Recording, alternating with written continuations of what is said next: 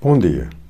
Se o tempo me permitir, eu penso abordar dois temas. Um é o mito dos deputados nacionais em Cabo Verde serem representantes do povo ou eleitos pelo povo. Os deputados nacionais e locais também em Cabo Verde não são eleitos pelo povo, nem muito menos representam o povo ou os cidadãos. Quem é verdadeiramente eleita ou eleito é o partido, melhor dizendo, os donos ou os chefes do partido, que são efetivamente eleitos. Eles é que determinam quem é que vai para o Parlamento ou quem é que vai, em última instância, para a Assembleia Municipal. Nenhum cidadão escolheu qualquer deputado. Não há nome de nenhum deputado na, no boletim de voto. Nenhum deputado é capaz de dizer quantos votos ele teve. Logo está provado que não é eleito pelos cidadãos. Nenhum deputado. Se não é capaz de dizer quantos votos ele conseguiu, então é porque ele não conseguiu pessoalmente nenhum voto, logo não foi eleito. Mas os deputados não representam os cidadãos.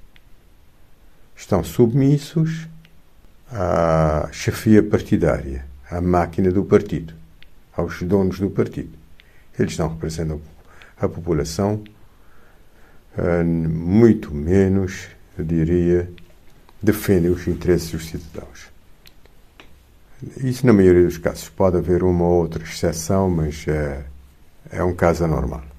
O outro assunto tem a ver com, disse, com a transparência da utilização de recursos públicos da prioridade na utilização dos recursos públicos e da necessidade dos cidadãos se organizarem para responsabilizar o governo ou outra instituição pública que utilize os recursos públicos, os recursos de todos os cidadãos, de uma forma discricionária.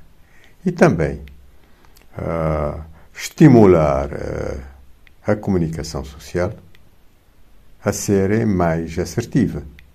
Uh, concretizando, eu vejo a situação terrível em São Vicente de assédio de jovens e adolescentes, não só, pedindo nas ruas, nos supermercados, uh, nos lugares de diversão. E muitas vezes esse pedido é quase que de uma forma uh, quase que agressiva e cria um clima de constrangimento alguns e de vergonha noutros ao ver essa situação.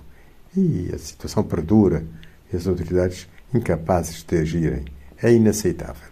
Por outro lado, vejo essa caravana do Passassap que se diz que o governo patrocina para irem algumas uh, dezenas ou centenas de cabo assistirem um jogo o jogo de futebol, que não é ainda uma fase muitíssimo avançada, na Costa Marfim. Eu não vejo nenhum dos países que cooperam com Cabo Verde, aliás, oferecem ajuda a Cabo Verde a enviarem os seus cidadãos eh, para irem verem jogos de futebol. Não vejo Luxemburgo, a Suécia ou a Alemanha a financiar uma operação desse género e os governantes deveriam se envergonhar dessa situação. Eu quis saber, procurei saber qual tipo de patrocínio ou qual o montante envolvido da parte dos recursos públicos. Quem quiser ir ao seu bolso é livre e deve ir, mas que sejam recursos públicos muito necessários para outras uh, prioridades ou para verdadeiras prioridades, uh, não é aceitável ser ajustado. E eu, eu penso que os cidadãos têm que se organizar e responsabilizar nos tribunais ou noutras instituições governantes que utilizam recursos públicos dessa forma. Um bom dia a todos.